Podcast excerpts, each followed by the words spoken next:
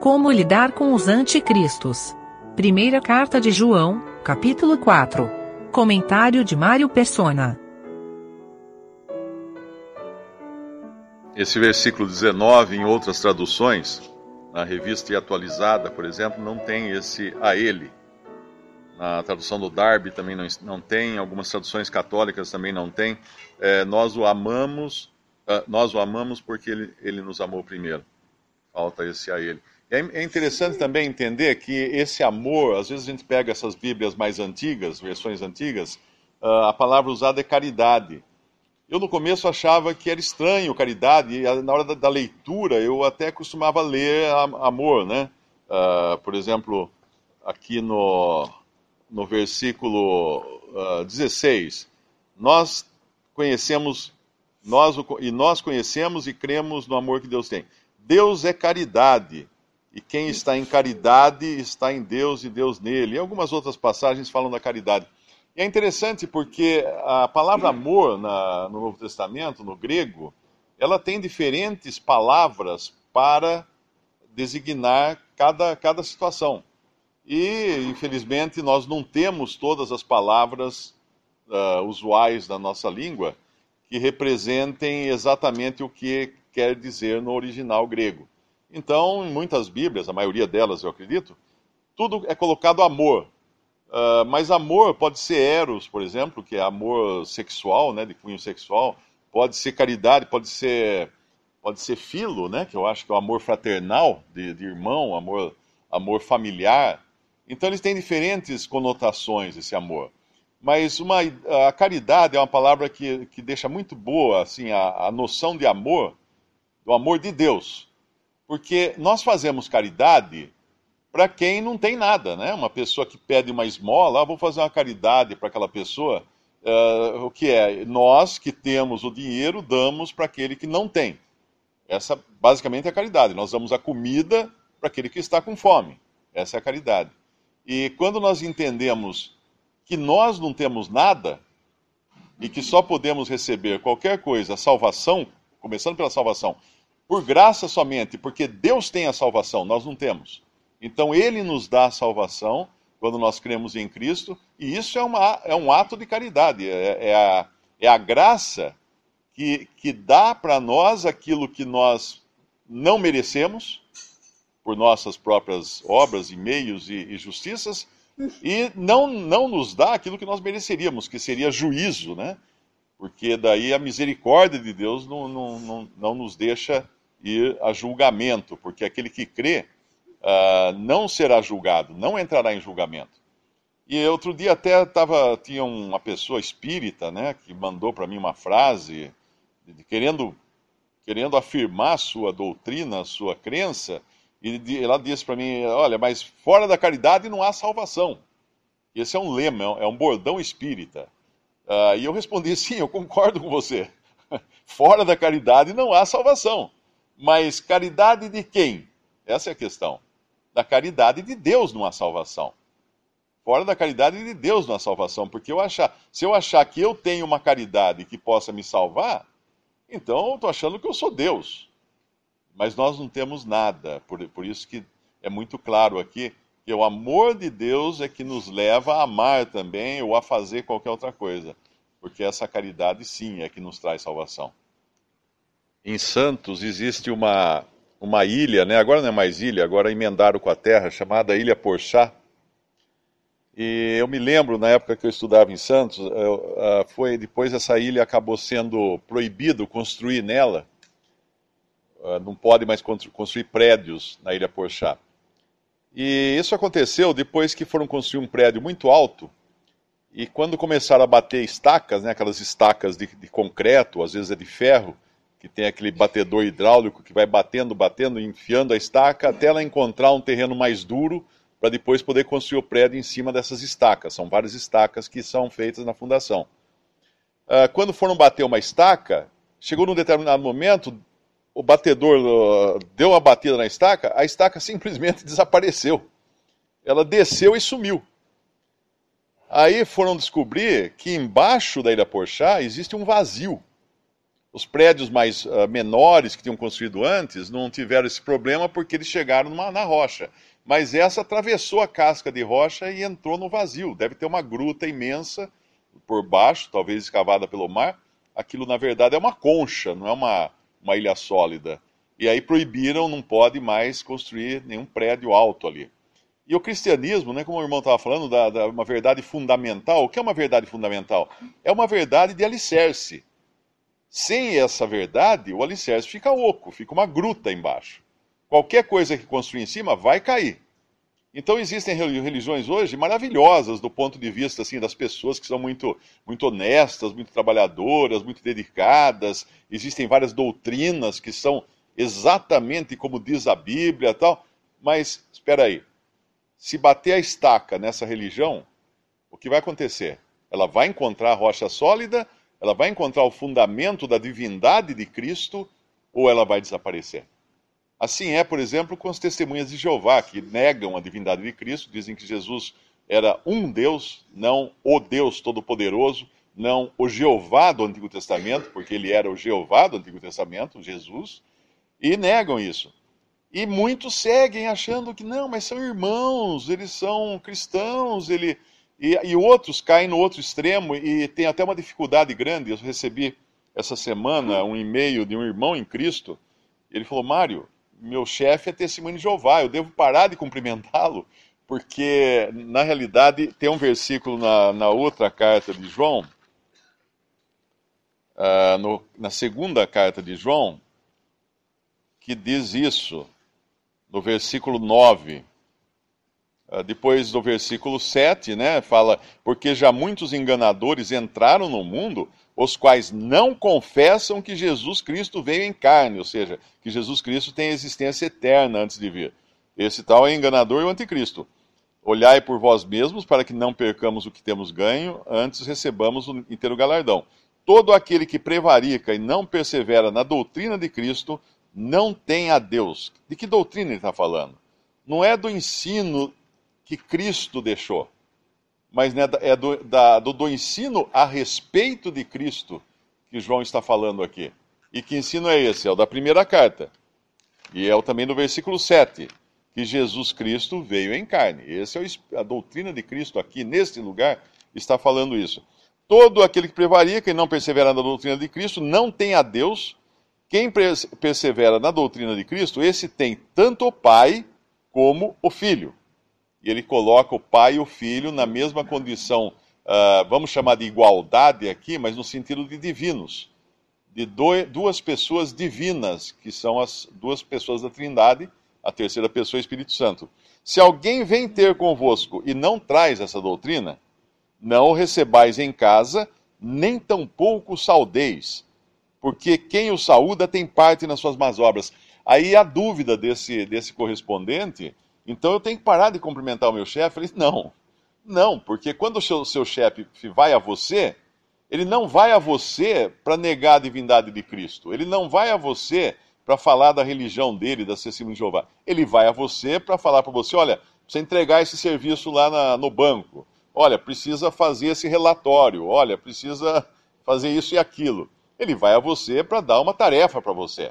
Agora, se vai um testemunha de Jeová a sua casa, bate no seu portão, o que você vai fazer? Abrir o portão, receber, dar boas-vindas, cumprimentá-lo? Não. Porque agora ele está indo a você na qualidade de um disseminador da doutrina. Ele não está indo a você, eh, você contrata um eletricista que é da Testemunha de Jeová. Bom, ele vai a você para consertar a fiação elétrica da sua casa.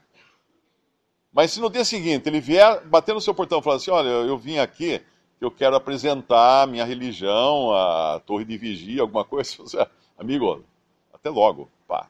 Fecha a porta e nada, nada de conversa com ele. Então, nesse sentido, é o que, uh, o que vem ter convosco, nessa qualidade de, de um apóstata, de um que, que nega a divindade de Cristo, de um que está servindo o, o anticristo, porque tem o espírito do anticristo. Quando a gente fala de anticristo, é importante a gente lembrar dos anticorpos. Nós temos no nosso corpo anticorpos, que são células, eu acho que é brancas, né? Não sei, eu não sou médico, mas são células brancas, né? Que, que ficam o tempo inteiro lutando A gente está aqui sentados, tranquilos, mas nós não imaginamos a batalha que está acontecendo no nosso sangue, no nosso organismo, com essa briga dos anticorpos destruindo células nocivas, ou bactérias, ou, ou outras coisas, que é vírus, ou qualquer coisa que entre no nosso organismo, eles têm que lutar contra isso. E essa é a sua atividade constante. Da mesma forma, a atividade constante do anticristo e do, da, sua, da sua disposição é negar Cristo. Pode vir num pacote muito bonito de, de cristianismo, com versículos bíblicos, com estudos bíblicos, com livros e teorias, mas no fundo da questão é oca, a, a, a base é oca, porque falta ali a divindade de Cristo. Se bater a estaca, a estaca vai desaparecer. Outra dúvida que, que normalmente acontece é esta. Mas espera aí. Se fala que Jesus Cristo veio em carne, como é que ele poderia vir em carne? Porque algumas religiões dizem que ele não veio em carne, mas veio apenas como um espírito uh, concretizado aos olhos das pessoas, mas não seria aquela uma carne real, não seria um corpo físico. Por quê? Porque algumas passagens da Bíblia fala que a carne é uma coisa ruim, né? Nós não devemos andar na carne, nós não devemos fazer as coisas na carne. Ah, Paulo fala ah, em mim, isto é, na minha carne, não há bem algum. Então, como Jesus poderia ter vindo em carne? Porque carne na Bíblia também tem mais de um significado. A carne que está falando aqui é um corpo físico, um corpo físico de carne, ossos e sangue que ele veio aqui nesse mundo.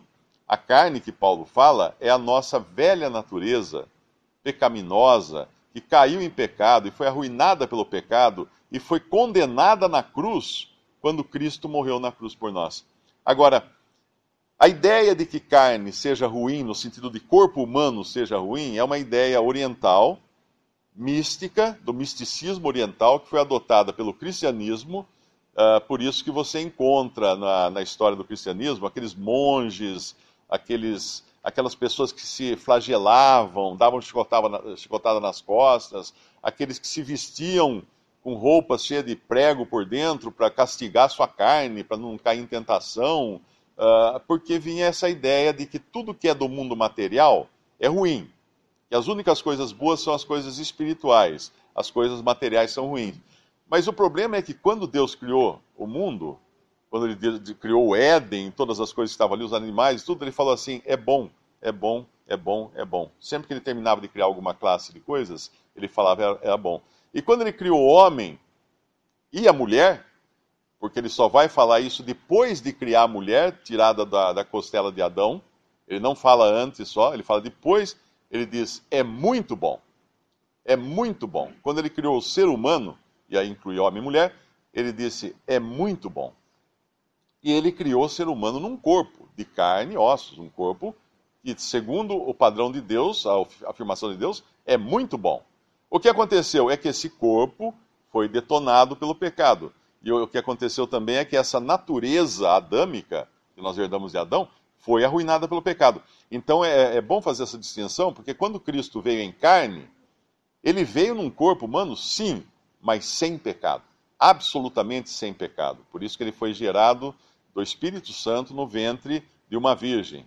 Ele não veio uh, espiritualmente falando, ou, ou uh, vamos chamar assim, uh, como herdeiro de Adão na sua, no, no pecado. Não, só nós somos assim, herdeiros de Adão. Mas Cristo veio sem pecado ainda que num corpo físico, um corpo de carne. E, outra, e quando ele ressuscitou, ele não ressuscitou num, assim numa, numa figura etérea, né, como alguns afirmam, algumas religiões ditas cristãs também dizem. Não, ele ressuscitou, mas não foi num corpo. Aquilo ali era apenas uma visão. Uh, tem até um nome que eles falam, isso eu não lembro agora. Uh, quando essas uh, dentro do espiritismo existe isso, eles falam daqueles espíritos que se materializam na frente das pessoas, uh, eles têm um nome para esse tipo de matéria que eles chamam ali, e muitas religiões cristãs vão nesse engodo, né, nesse engano, afirmando que Jesus não ressuscitou de verdade. Mas ele simplesmente aparecia como se fosse um anjo, num corpo translúcido ou visível apenas momentaneamente. Não. Nós temos hoje um homem de carne e ossos no céu um homem de carne e ossos, ele era palpável, ele podia ser tocado pelos discípulos, ele comia na frente dos discípulos, ele deixava muito claro, ele fala, eu não sou um espírito, no sentido de uma assombração. E veja que eu tenho carne e ossos, ele fala para os discípulos. E por que ele tinha que ressuscitar num corpo de carne e ossos? Porque essa nova criação de Deus, se alguém está em Cristo, nova criação é, é uma nova criação de pessoas com corpos de carne e ossos. Nós vamos ressuscitar num corpo de carne e ossos. Uh, alguém fala assim, ah, mas. Uh, e aquela passagem que diz que, que a carne e o sangue não entrarão no reino de Deus, no reino dos céus? Não lembro exatamente onde diz a palavra. Não herdarão o reino. A carne e o sangue, não. Porque quando Jesus fala, uh, vejam que eu tenho carne e ossos. Carne e ossos. Ele está falando de outra coisa. Então nós estaremos no céu, sim, com nossos corpos ressuscitados ou transformados de carne e ossos, a semelhança do corpo de Jesus que ele tem agora. Um corpo que não vai mais adoecer, não vai mais morrer, e mais importante do que tudo, um corpo habilitado a viver fora do tempo, porque não haverá mais tempo também. Nós vivemos no tempo hoje, nas coisas. A nossa mente é uma mente que vive no tempo. Nós pensamos em termos de começo, meio e fim. Nós pensamos em história, o que passou, o que está acontecendo, o que vai acontecer, mas nós estaremos fora do tempo, não sabemos nada quase sobre essa vida fora do tempo. Uh, isso será nos novos céus e na nova terra, que, a palavra fala apenas, acho que em três versículos da Bíblia, dois ou três versículos, não tem informação porque nós não iríamos entender. Uh, mas bom frisar isso. Primeiro, que, como o irmão falou, as religiões que afirmam ou tentam negar a divindade de Cristo são sem fundamento, não são cristãs no sentido bíblico da palavra. Segundo, a carne em que Cristo veio sem pecado. Ele não pecou, não podia pecar, jamais pecaria. E entender então que existe essa essa batalha constante no mundo e hoje entrou no mundo cristão para negar a divindade de Cristo. Se alguém vier trazer um monte de conversa, doutrinas e costumes da religião, etc, etc. Primeira pergunta: você, você crê que Jesus é Deus e homem? Se você escutar um não, encerra a conversa ali. Nem perca tempo continuando a conversa.